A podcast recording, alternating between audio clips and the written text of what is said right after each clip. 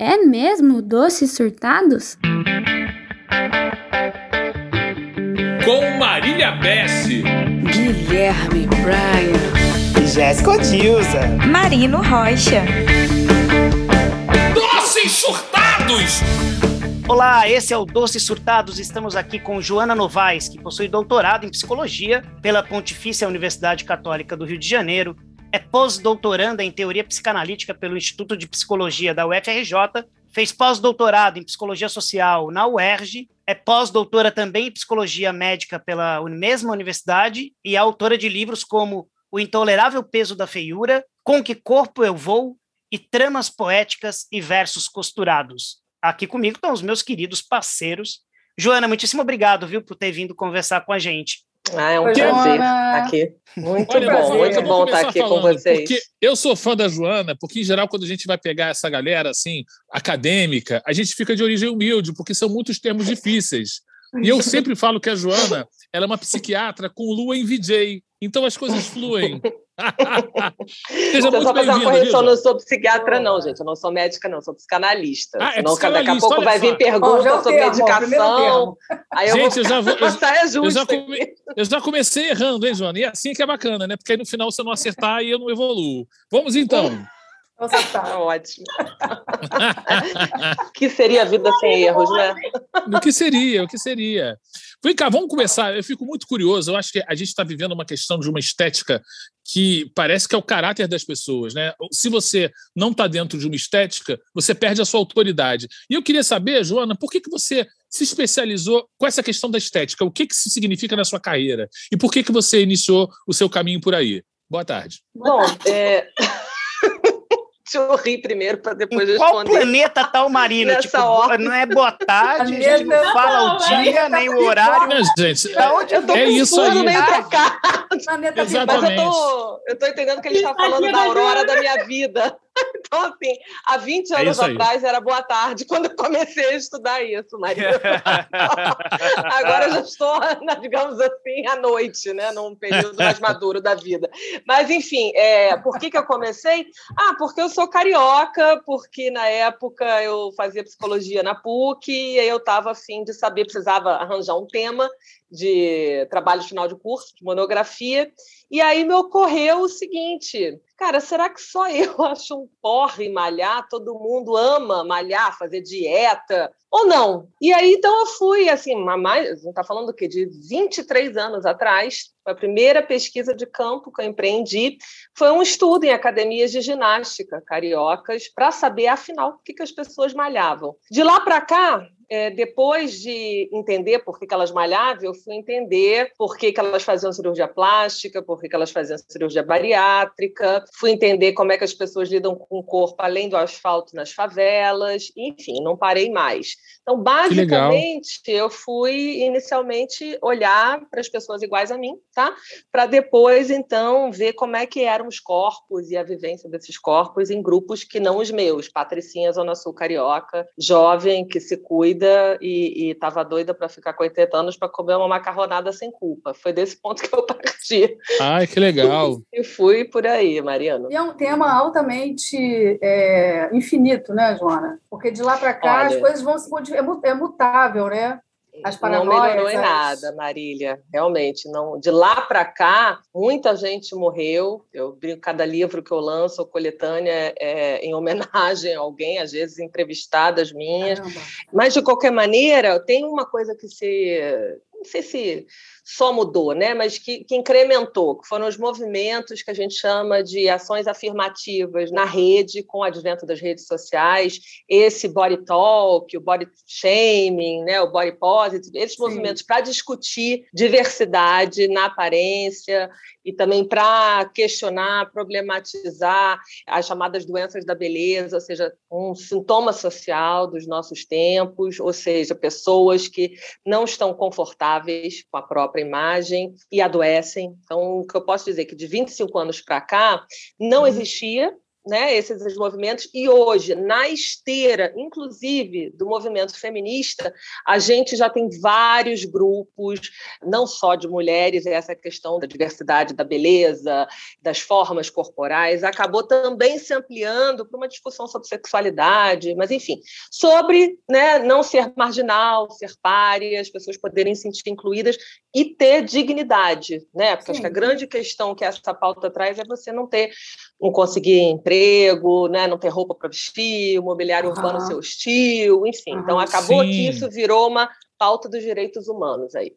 Vou só e, pegar um gancho coisa... aqui, Marina, só pegar claro, um gancho claro. carioca. Você acha que o estado mais paranoico ou problemático, eu não sei qual a palavra usar, é, seria o Rio de Janeiro?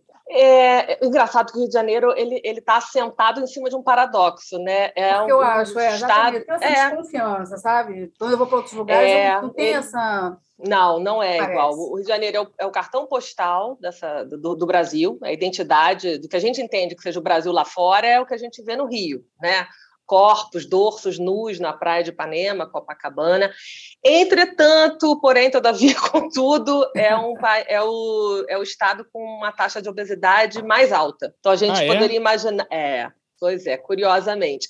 Então você tem a Hollywood brasileira aqui, a uhum. gente produz novela, cinema, então exporta esse corpo carioca. A malhação, a ginástica começou aqui, historicamente. Uhum. Então, Rio de a Janeiro, praia, para né? além de, é, para além de ser uma cidade praiana, um sanduíche natural, todo é. esse lifestyle, você também formatou um corpo específico, que é o de academia. Isso é uma invenção carioca. E, ao mesmo tempo, ostenta essas estatísticas em relação à obesidade. Então, assim, não, não é igual. Aqui a, a roupa é o corpo, se você comparar, por exemplo, com São Paulo, né, que você usa a roupa para adornar, para esconder, no Rio de Janeiro isso não, não funciona. E ele é um elemento de ostentação, o corpo, né, um elemento de sociabilidade.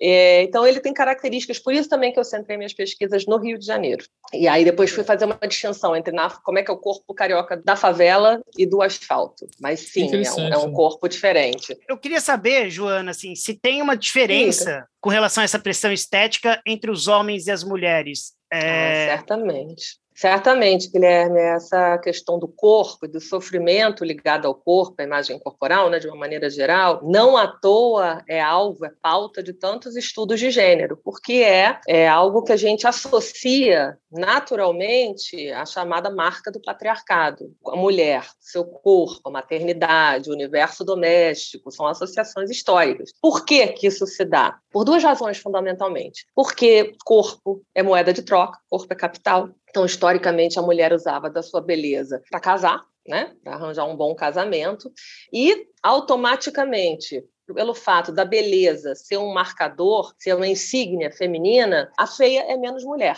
Então, isso já coloca de cara um a problema. A feia é menos gênero. mulher? É, a feia, é menos, a feia é, é, considerada pouco feminina, o que faz com que, então, é, seja um tipo de sofrimento, aquele ligado à beleza, muito caracteristicamente feminino. Ainda que esteja, esteja numa sociedade de consumo, do espetáculo, que a imagem seja importante para todo mundo, no caso das mulheres, ela é passaporte né? Ela, ela é uma moeda de troca bem valorosa. E ela é cobrada, né? A gente sabe que socialmente a gente é mais condescendente com o homem, qualquer desvio estético com o homem é. A gente pode botar na conta, ah, mas ficou mais velha, é charmoso, né? Não tem que cortar o cabelo. Agora, uma uhum. mulher, ela sempre é divertida, né? Se ela tiver mais velha, se ela vai ser trocada por uma mais nova, se ela a tiver. A gordura, é, né? A, a gordura, é, ela vai ser uma, vai trocada por uma mais jovem. Então, assim. É, então é como se a mulher. está ligada a isso. A mulher que não está com o combo completo, ela está com o caráter dela social alterado. É, e o combo completo, leia-se, né? As representações de beleza são magreza, e juventude, né, basicamente. É, e o caráter, onde é que o que, que, isso diz do caráter das pessoas?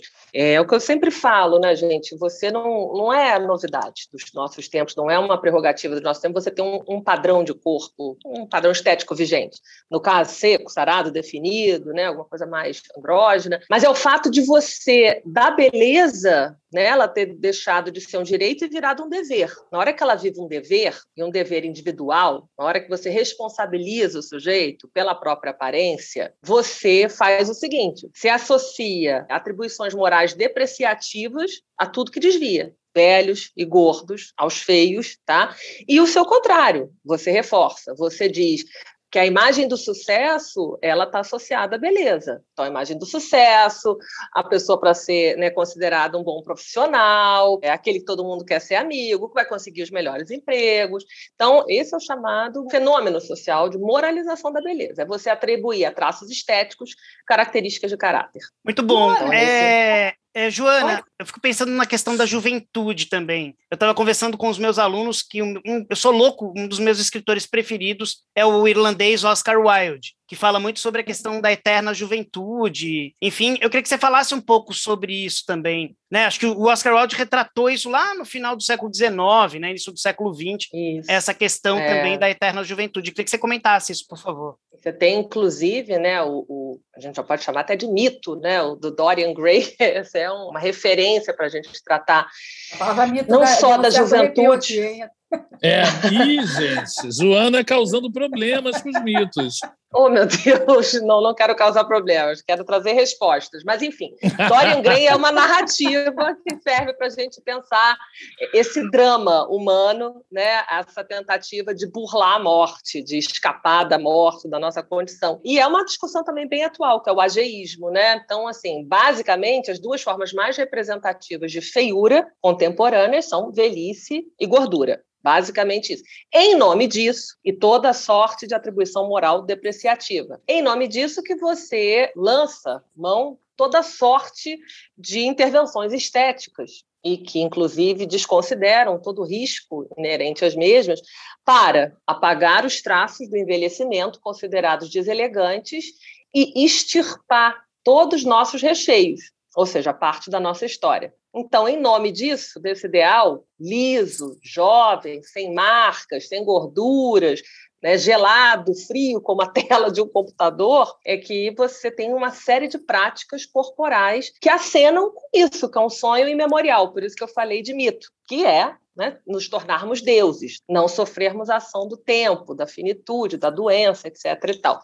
e é isso que é o problema. Na hora que você criminaliza a gordura e o envelhecimento, você associa esses dois marcadores à doença, é a patologia. E aí você cria todo um imaginário social de preconceito e intolerância muito severos. Agora, Joana, me diz uma coisa: em que momento que o capitalismo começa a fazer coro nisso tudo? Porque você está falando de uma série de hábitos que, que você vai. A ginástica, isso vira um mercado, né? Porque você vai no shopping Tijuca aqui, por exemplo, que é o que está de frente uhum. para minha casa, no andar de baixo tem as academias, no andar de cima tem os restaurantes, e no andar do meio vende tudo para você emagrecer, né? E, e, chegar no último shopping, engordar e depois você vai emagrecer. Então vira um ciclo financeiro tudo isso. Como é que é isso? É isso mesmo, Marina. Eu costumo sintetizar todo esse, esse processo, essa lógica que você acabou de descrever, de consumo versus expurgo, né?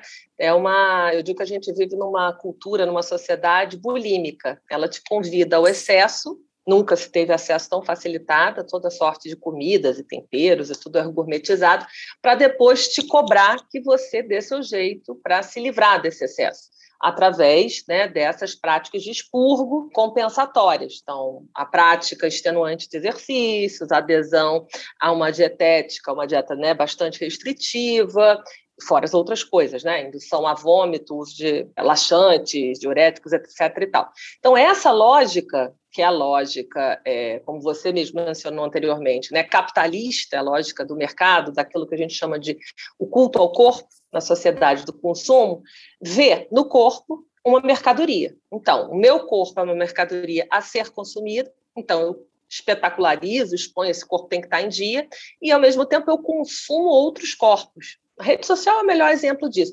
Numa indústria que só perde em termos de faturamento, a indústria do anti-aging, do wellness, para a indústria armamentista. Então, veja, há um negócio altamente lucrativo que a gente esteja plenamente insatisfeito com os nossos corpos.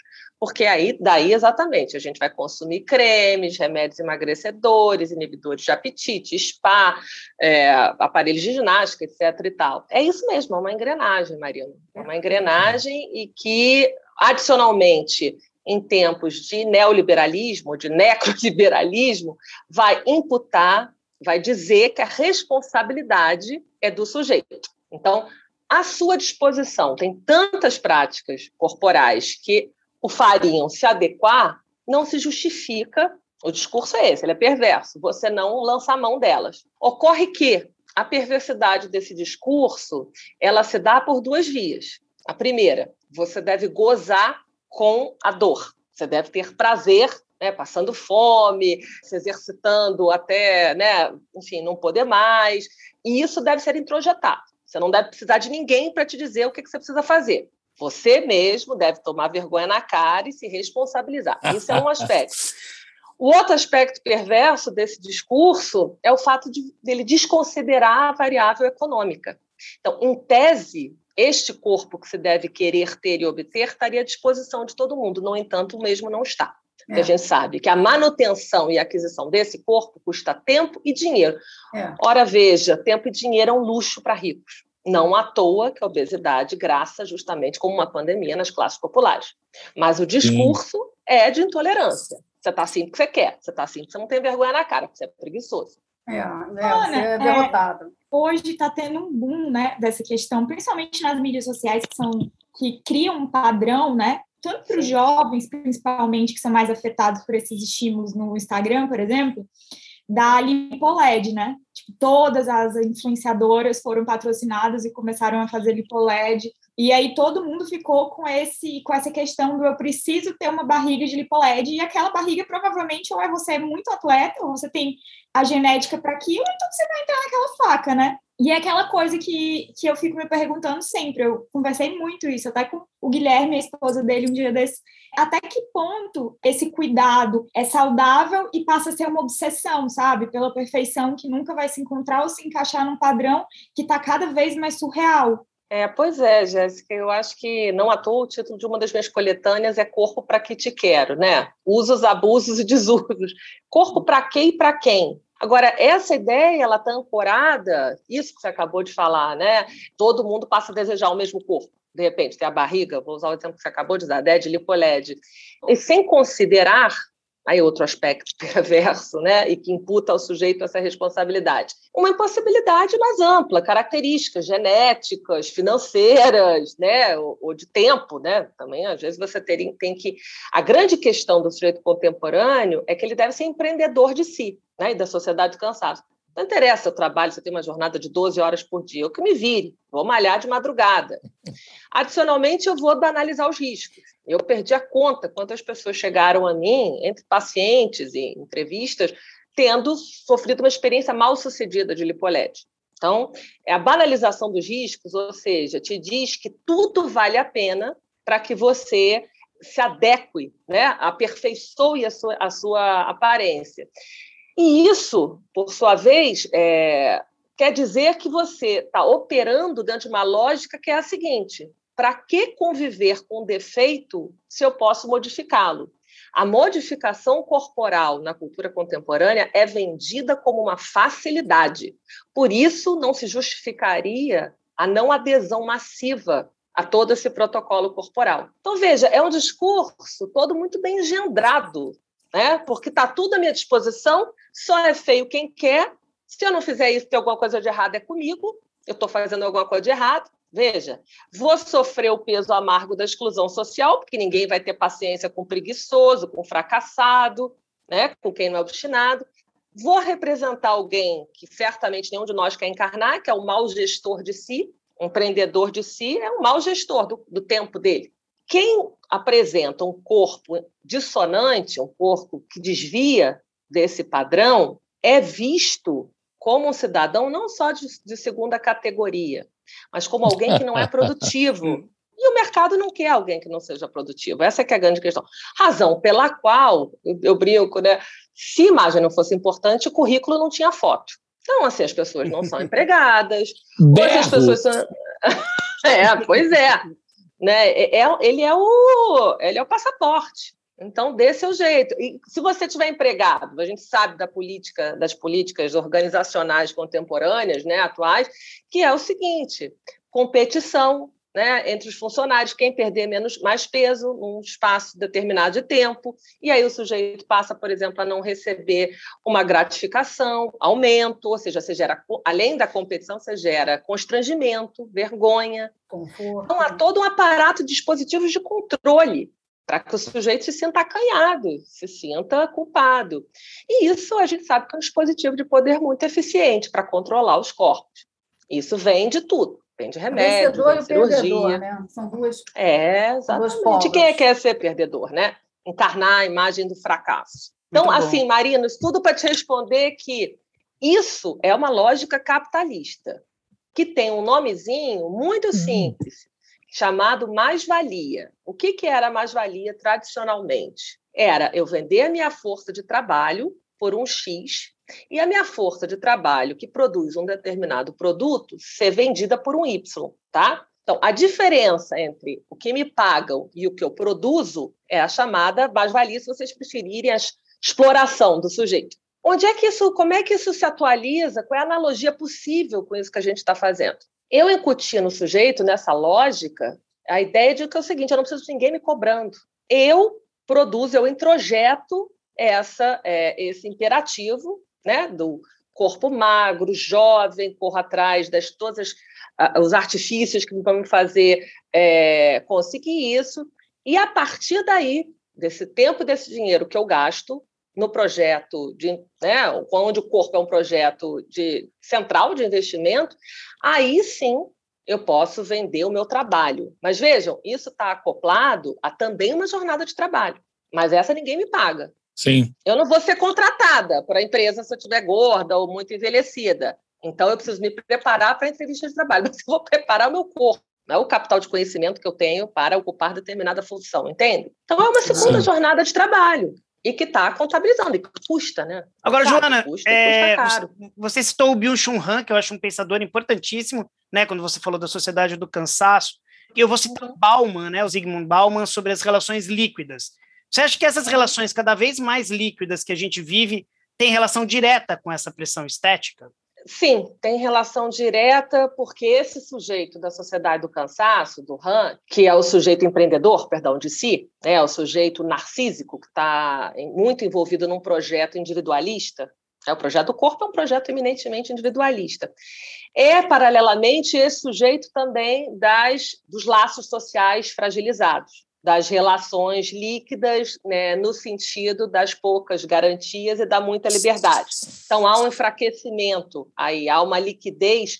É, e há certos autores que dizem que não, a gente, esse sujeito contemporâneo não é nem mais líquido, né? ele é etéreo. A nossa, a nossa ódio, a nossa elegia a, e o nosso horror à gordura de tal ordem, a tudo que é pesado, né? que a leveza já passou a ser etérea e não é mais mais líquida. E é isso, faz muito sentido uma sociedade em rede, né? das conexões e da pouca presencialidade né, de um corpo descorporificado, ela vai se tornando etérea mesmo. De qualquer maneira, o que eu queria reforçar aqui é o aspecto narcisista, tá? E que vai gerar o quê? Um tipo de sujeito também bastante intolerante com o outro. Qual a diferença? Com tudo que não sou eu, tá? Esse é o saldo de uma cultura onde o grande projeto é o projeto corporal não é um projeto coletivo, não é um projeto né, é, na vinculação com o outro. E isso a gente pode entender como o último tempo aí do neoliberalismo. Né? O neoliberalismo ele Eu. faz daquilo que é um direito, daquilo que é coletivo, um dever individual. Agora, Joana, me diz uma coisa. A, a gente está caminhando né, é, para essa questão estética, parece que já chegou no limite há 20 anos atrás e nunca chega. Como é que vai Não, ser o futuro dessa pressão estética? Olha, eu tenho fé que esses movimentos todos emancipatórios, essas políticas, né, as ações afirmativas, conforme eu dizia aqui anteriormente, que elas consigam, que esses, é, é, essa, esses movimentos consigam ter um impacto na sociedade de modo que a gente vá desenvolvendo, como já vem desenvolvendo, um pensamento crítico, a problematização. Bom, o modelo é esse, mas não precisa ser outras formas de ser e existir outros usos do corpo são possíveis. Então, eu também, como professora... Mas aí meia dúzia vai fazer esse raciocínio, né, amiga? Porque as não pessoas daqui sei, a pouco vão estar fazendo harmonização facial para bebê. Não sei o que, que vai acontecer. Certamente. Mas eu, de novo, aí como psicanalista também, se eu não acreditar que o sujeito possa desejar coisas diferentes, eu fecho a lojinha para vender coco na praia, né?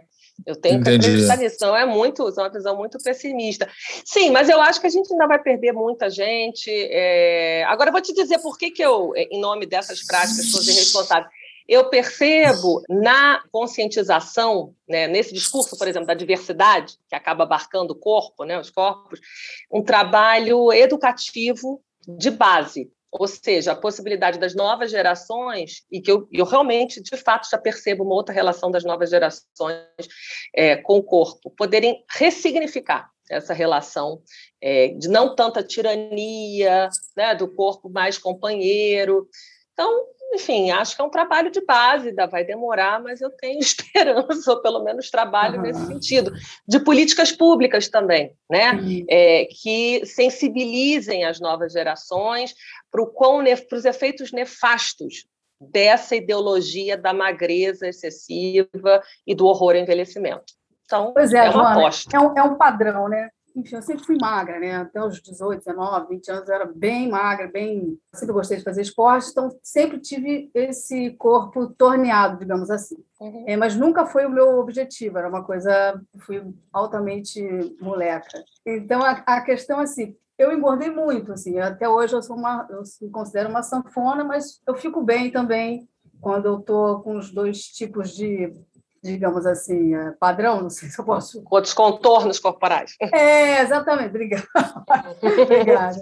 Então, assim, é, aí a diferença é muito grande, né? Eu noto uma diferença brutal, brutal mesmo, quando eu estou magra e quando eu estou acima do peso, né? Esse peso padrão, né? É, diferença olhares, em que sentido, amigo? Olhares de atendimento, em lojas, atendimento, em qualquer lugar. É, é impressionante, Marina. Eu já sei quando estou emagrecendo, como pelo comportamento da sociedade na rua. Eu já percebo isso e isso é muito curioso, muito.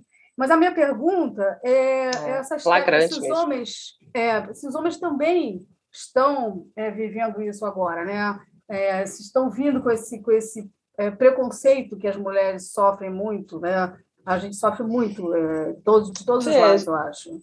Veja, Marília, eu acho, vou me permitir refrasear aqui, o que você uhum. falou, de, de modo a incluir os homens não como alvo de preconceito, de cobrança estética, tá? Ah, mas como os formuladores desse discurso que exige da mulher, porque isso é marca do patriarcado, né? Uhum. Você vê os cirurgiões, na sua grande maioria são homens, né? os médicos, nutricionistas não, é uma carreira realmente, assim como psicólogo, ainda mais feminina. Mas me chamou a atenção, por exemplo, não sei se você se deu conta que você falou o seguinte, antes de dizer que você se sentia confortável na amplitude das suas medidas, digamos assim, na variação, né? Nas suas sete possibilidades de armário, né?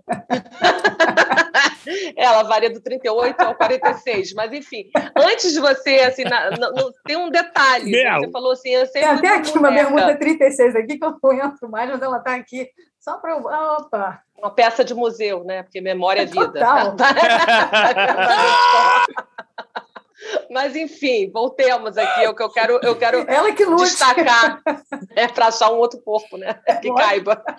Pois é, Marília, mas você falou assim: ah, eu, eu sempre fui moleca. Não sei se você se deu conta, né? Que sim, saiu ali sim, no meio sim, da, da frase. É, isso é um ideal muito forte, muito fortemente instituído que a gente tem de feminilidade. O que é ser mulher? O que é ser feminina? Né? Os gestos não podem ser largos, brutos, os rituais de beleza que me ensinam passados transgeracionalmente. Ser moleca, gostar de esporte, em tese, seria alguma coisa associada às insígnias masculinas, a um tipo de corporalidade também mais solta, que não fosse tão vigiada. É, o que, que eu estou falando? De, de beleza, de se, né? é, erotizar. É, de enfeitar o mundo, né? É, exatamente, exatamente. De ser, de se colocar enquanto objeto de desejo masculino. É disso que a gente está falando, é, né? Por que, que o corpo feminino tem que estar sempre para o desejo masculino se colocando, e o masculino não, ele, né, ele, ele tem outros usos.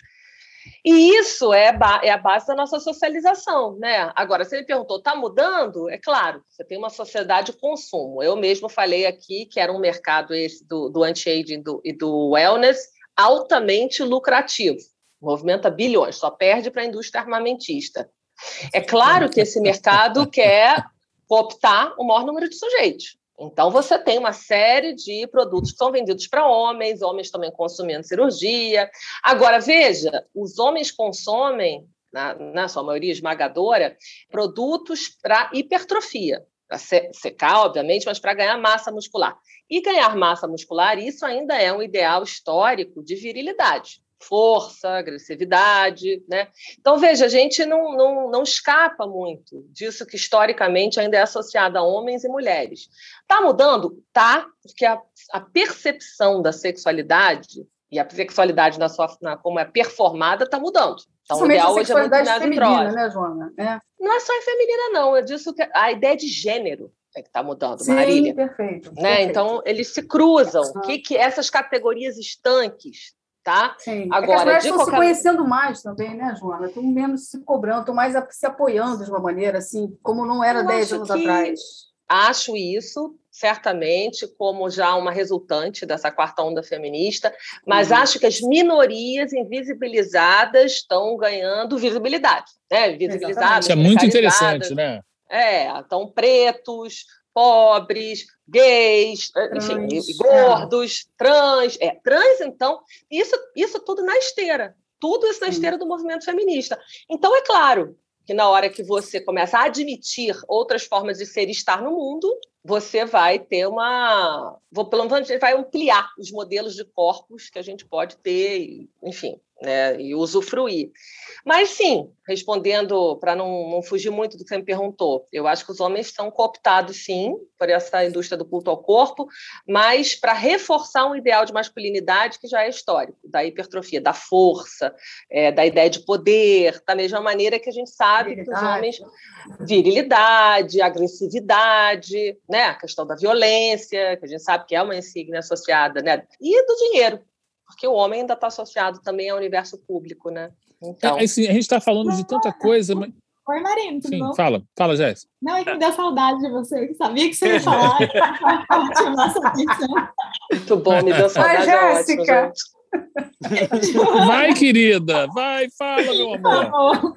Joana, é, dos anos 80, a gente tinha é, as paquitas como padrão de, de beleza e tudo mais. Você acha que de lá para cá houve uma mudança positiva ou houve uma ou pioramos nesse quesito de padronização? Porque você falou que hoje com o movimento feminista e abriu essa, é, essa questão, né, esse leque assim de das formas de existir, de você, porque ao mesmo tempo que isso é uma coisa que esmaga a gente, o padrão, também existe um outro lado que é o lado da vamos, que não existem corpos diferentes, vamos resistir, já existe essa voz que é ouvida por muitas mulheres e por muitas pessoas, não só mulheres. Mas você acha que isso foi uma coisa boa de lá para cá, melhorou, ou você acha que está piorando? Joana, antes de você não. responder, eu sou obrigado Opa. a cantar, porque eu sou obrigado a cantar, né? Tudo que eu, tudo que eu quiser, o cara lá de cima vai me dar. A cara do marido. Constrangimento aos berros. Boa, eu acho boa. um exército de mulheres louras, isso é muito impressionante, né? Aquele exército de mulheres louras comandando crianças. É. Gente. É Bom, Gente. vamos lá, Jéssica. É, é, é, você tem a diferença hoje que você vai ter gordas e negras, né? Como paquitas, não paquitas, mas enfim, sei lá, o balé da Anitta, Dançarinas por da exemplo. Anitta. Né? Dançarinas, é, o balé da Anitta. Gordas então, é, é e amputadas, tem tudo. Tudo, tudo. Vai ter, vai ter todo o menu ali de possibilidades de corpos desviantes, representando o chamado, chamado politicamente correto, né? Joana, só te é... na própria abertura da, do Fantástico agora, né? Eles tudo, né? uma, uma coisa Desfiles nova, de né? moda, revista. É. Pois é, eu acho que isso veio para ficar, então certamente isso vai marcar inequivocamente uma, uma, um ideal, né? Eu não sei se é só o ideal estético, não. Veja, eu acho que é a pauta da diversidade, porque ela é uma pauta carreada pela pauta maior. Ela está nesse saco de gato que a gente entende que seja os direitos humanos. Né? É a dignidade do sujeito, ou a indignidade que gera você ter uma vida associativa uh, amplamente empobrecida. Então, no caso dos gordos, né, não poder se vestir, não poder circular pelos espaços públicos, lhe ser negado o direito a, a, uma vida amorosa e de sociabilidade, porque o olhar social é estigmatizante, é descarno, etc. E tal. Então, isso tira a dignidade da vida do sujeito, não conseguir emprego. Então, eu acho que na esteira disso, que a gente entende que sejam os direitos humanos, é que você vai criando representatividade, inclusão, vai pensando em políticas públicas. Então, nesse sentido, sim, melhorou. Ao mesmo tempo, simultaneamente, cada vez mais as práticas de aperfeiçoamento corporal estão sofisticadas, né? Elas vão sofisticando na velocidade que caminha a medicina da imagem. Então, Uau. Por um lado, né, a gente tem as, os direitos humanos, as pautas, essas reivindicações, os movimentos emancipatórios avançando. Por outro, a gente tem as, os dispositivos de controle, poder dos corpos, da sua docilização, tá? também se sofisticando. E é isso mesmo, porque toda cultura está ancorada em cima de um, está sentada em cima de um paradoxo. Mas veja, são formas de, de, de controle e de consumo. Então, acho que se por um lado você vai ter a, as paquitas negras e gordas, e, e aí você já está questionando, inclusive no Brasil, o ideal de branquitude, que é não só a gordofobia, mas o racismo, e aí já temos duas, né, duas, dois aspectos de preconceito e sujeitos é, invisibilizados. Por outro, você vai ter cada vez mais é, essas práticas democratizadas. Você pode parcelar, bom, e aí a gente sabe qual é o efeito disso, né? A perder de vista, você vai ter isso feito em clínicas né, de fundo de quintal, você vai ter não médicos tá, realizando isso em clínicas estéticas, etc. E tal. Então, é sempre assim, né? Esse jogo de tensão pendulando né, entre uma conquista e algo que a gente entenda que seja uma prática para reforçar um valor. Entendi. Eu queria saber, é, Joana, nesse sentido, você acha que o que são as previsões que a gente pode fazer para o futuro e que cuidados a gente pode tomar né, com relação ao que pode acontecer? Bom, vamos lá. É, previsão é para futuro, eu não sei, porque a gente está no meio de uma pandemia. A gente pode basear na Madonna, Joana? Não, bom, daí a Madonna é uma outra pauta, né? essa casca de banana eu não vou cair, não. like a virgin. É uma, uh, é uma Hoje eu estou no dia cantando, né? Hoje eu estou no dia cantando. Gente, olha só, eu vou falar uma coisa aqui não, que agora é eu quero. Pauta delicada agora a Tijuca vai falar. Falou da Madonna, eu, quero direito de resposta. Muito fanático pela Madonna, mas é, eu acho que a gente tem que falar um programa só sobre ela. É, porque essa mulher mulher é. aí deu muita coisa para o mundo e agora ela não está sabendo lidar com tudo isso é, que a gente está falando. Eu tenho uma teoria, é, o Marino tem outra teoria, a gente tem que juntar. É uma pauta só sobre ageísmo, né? Ageísmo barra dismorfia corporal. No núcleo que eu coordeno na PUC, núcleo de doenças da beleza, a gente trata justamente disso, né? As doenças da beleza são formas de adoecimento sintomas sociais, né? formas de adoecimento coletivo relacionadas à imagem corporal do sujeito se a gente puder é, sintetizar os dois grandes eixos de mal-estar em relação à imagem contemporânea, é envelhecimento e gordura. Então, uma pauta sobre a Madonna, a meu juízo, teria que tratar do tabu da morte, basicamente, né? Você, ela, ela, tentando ali não deserotizar a velhice, que é uma coisa que a gente faz, a gente deserotiza os gordos e os velhos. E dismorfia corporal, quer dizer, tudo que se faz para, paradoxalmente, tentar esticar ao máximo esse tempo. Ao esticar esse tempo, ser jovem, implica necessariamente ficar magro. Porque, claro, que com a passagem do tempo, são não são categorias excludentes, o corpo muda, larga, engorda, né? Então, não é ser gordo ou ser velho. Com o envelhecimento, o corpo também se modifica. Então, a questão aí é a passagem do tempo e, numa cultura narcísica, de espelhos, de intolerância à feiura, que há que se dizer isso. Uma uhum. figura pública como ela, que está nos holofotes e que é muito cobrada e que vende a partir da sua imagem, né? produto dela, no caso a música, você cria um solo fértil para o desenvolvimento desse tipo de distúrbio, né? Onde você. Distúrbio é uma boa palavra. É, é sim, a sim. gente está no campo aí já da psiquiatria. É, né? A impressão que eu tenho é que existe um desconforto nela na existência do corpo dela.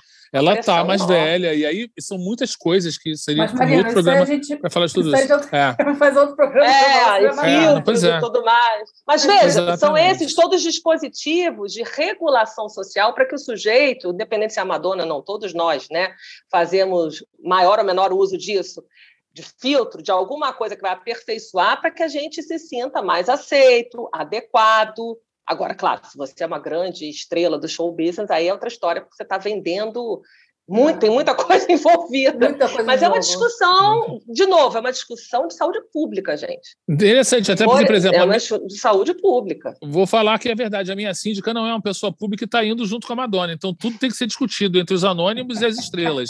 Tá entendendo? Mas veja, tem uma coisa aqui que eu queria aproveitar a esteira disso e falar. Você, por exemplo, tem uma PL, eu sei porque eu estou participando dessa discussão agora, as audiências são públicas, ou seja, abertas para quem quiser participar. Uma PL PL se propõe, se propõe como um marco regulatório jurídico para advertir ao público quando toda e qualquer propaganda publicitária fizer uso de é, alteração da imagem. Quando houver uma adulteração daquela imagem, para melhorar essa imagem, o público tem que ser. Por que disso? Por que essa PL? É, pelo fato disso gerar uma série de efeitos nefastos, por exemplo, incremento de suicídio entre jovens e adolescentes porque na comparação, né, eu olho aquelas imagens perfeitas, emagrecidas, louras, enfim, né, com todos os ideais, um, um condensadão, né, magra, jovem, loura, e lógico, não me comparar, eu vou desaguar exatamente naquilo que um psicanalista chamado Alain Ehrenberg, num livrinho bem pequenininho, mas recomendo, chamado A Fadiga de Si, chamou de sentimento de insuficiência de si. Então, eu estou sempre aquém do que eu deveria. Claro, na cultura né, narcísica, de ideais e de amplo e restrita difusão dessas imagens, retocadas inclusive, é óbvio que eu vou me sentir miserável em relação a mim mesmo. E isso tem, de novo, aí a questão da saúde pública. Isso tem um efeito, efeito em massa. Então, acho que discutir, de novo, dismorfia corporal, esses distúrbios, transtorno alimentar, distúrbio psiquiátrico, tem que ser feito no âmbito da saúde pública porque Sim. as pessoas estão né, adoecendo. Não acha, não acha, que a gente já carrega um pouco disso tudo, né? Porque é, é um exemplo. Por que, que a gente vê foto? Tirei foto, uma foto agora. E aí eu falo, é, nossa, estou horrível, nossa, que, meu Deus. Isso passa, passa assim, dois anos, três anos, você olha aquela foto e fala, nossa, eu estava bonita naquela foto, já me achava velha. Quer dizer, isso já é uma coisa muito já assim, acelerada é, a gente nem sente que está enraizado, né? Como o, é, o machismo. A gente naturaliza, a gente naturaliza. Agora, o que ajuda a gente a naturalizar e a desacostumar o nosso olhar da feiura, porque a gente entende que qualquer imperfeição seja feiura, a gente desacostumou a conviver com a feiura, né? Claro, a gente vive numa cultura onde é, cultura filtro, toda né? e qualquer parte da nossa anatomia é prescrutada, ampliada, fotografada. E, adicionalmente, na hora que eu identifico um defeito, eu já tenho, e isso faz parte da engrenagem de uma sociedade de consumo, uma chamada facilidade, que é um aplicativozinho bonitinho que eu vou baixar e corrijo. Então, eu não tenho sequer que ficar olhando muito tempo para aquela imperfeição. Isso a longo prazo, e, e, com o uso massivo, né? quer dizer, sou inundada massivamente por uma série de imagens retocadas, que estão o tempo todo subliminarmente me dizendo que eu não preciso conviver com essa feiura, que eu não preciso conviver com defeito. Então, veja, isso, é, isso é muito importante nesse mecanismo que você sinalizou, uhum. de desacostumar, de naturalizar a beleza. E vamos combinar, a maioria das pessoas é feia. Né? A maioria das pessoas não é bonita. É, você, é. você naturaliza. A satisfação que a gente quer alcançar e e é praticamente impossível porque, porque a gente isso, não se aceita, né, do jeito que a gente é. Marília, é. essa, é. esse ideal, essa beleza, ela está como representante de um ideal de completude. Isso apazigua, né? Isso dá um, um conforto. E isso faz com que eu esqueça, ainda que temporariamente, de toda a miséria, de toda a tristeza, de toda a angústia, de, todo, de tudo isso que nos constitui como sujeitos que a feiura uhum. aqui, eu estou usando o tempo todo só para eu marcar bem qual é a acepção de feiura também que eu estou usando, não é só é, como representação de gordura e velhice, mas feiura como tudo aquilo que remete à doença, à finitude, à dor, à interioridade, a não inclusão, tudo que é o né? avesso, né? a não inclusão. É, ou seja, aquilo constitui a minha história e eu avesso dessa chamada positividade tóxica. Ah, Agora, é. Joana, eu acho que sim. Lindo, maravilhoso. É, ah, eu fico pensando, por exemplo, na Cindy Jackson, que entrou para o Guinness. Enfim, a mulher que mais fez plásticas no mundo, escritora e tal. É isso, chega um momento também que vira uma obsessão, né? Por essa eterna é juventude, pela beleza, enfim, que a gente vê umas coisas que a gente fala, gente do céu, mas o que aconteceu com essa pessoa, não é? É uma compulsão, né, Guilherme? É uma cultura. É, quando eu brinquei aqui, sintetizei a cultura contemporânea como bulímica, né, que ela te convida ao excesso, depois te exige o expurgo. É uma cultura, vamos dizer, os psicanalistas, né, de amplo estímulo às compulsões de qualquer natureza, drogadição, compra, jogo, distúrbios alimentares. Por isso, porque é um convite ao excesso e a falta de controle para depois te exigir, paradoxalmente, um controle de uma severidade, né? justamente porque tem muita coisa à disposição.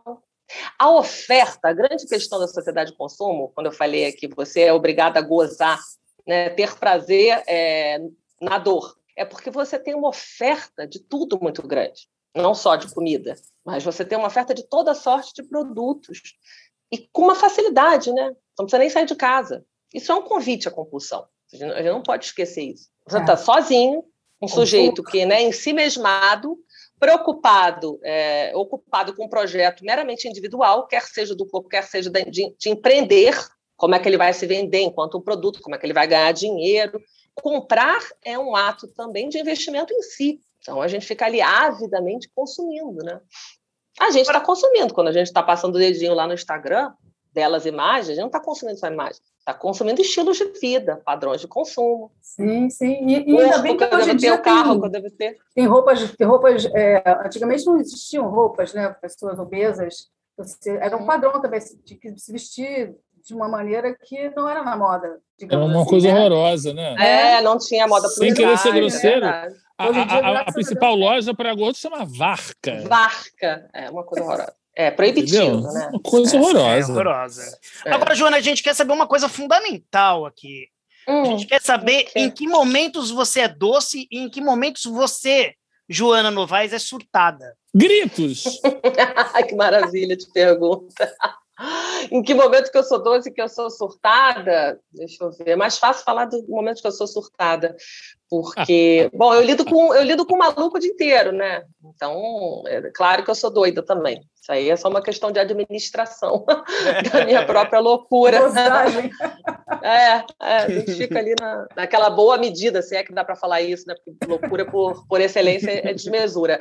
Mas, enfim, não, louca certamente. Agora, doce, deixa eu ver, eu não sei se eu sou tão suave. Eu sei, eu trabalho com afeto, né? Então, eu trabalho com afetos potentes e afetos, é, afetos às vezes não tão doces. Mas eu acho assim, bom, deixa eu ver se eu consigo uma resposta melhor. Eu trabalho com miséria humana, né? Então, se eu, se eu perder a docilidade, é o que eu, fecho, é o que eu falei para vocês, eu, eu fecho a lojinha, vai ficar muito pesado. Eu tenho, que, eu tenho que dar de comer essa docilidade interna, porque senão fica uma prática muito difícil. Então, estou entendendo docilidade como isso também. Não só como brigadeiro, que eu adoro comer, mas como como esperança, como acolhimento, né, como cuidado. Se eu perder isso, aí a minha, o meu ofício fica inviável, né? Então acho que é, acho que é isso. No final do dia, eu tenho que resgatar isso de alguma maneira, porque ainda mais agora na pandemia, né? A questão da saúde Sim. mental está muito pesada. E aí açúcar, né? Açúcar com açúcar e com afeto. É isso, não perder a ternura jamais, né? Não perder a ternura não, jamais. Não dá, perder a ternura não dá. Aí a gente fica muito desalentado.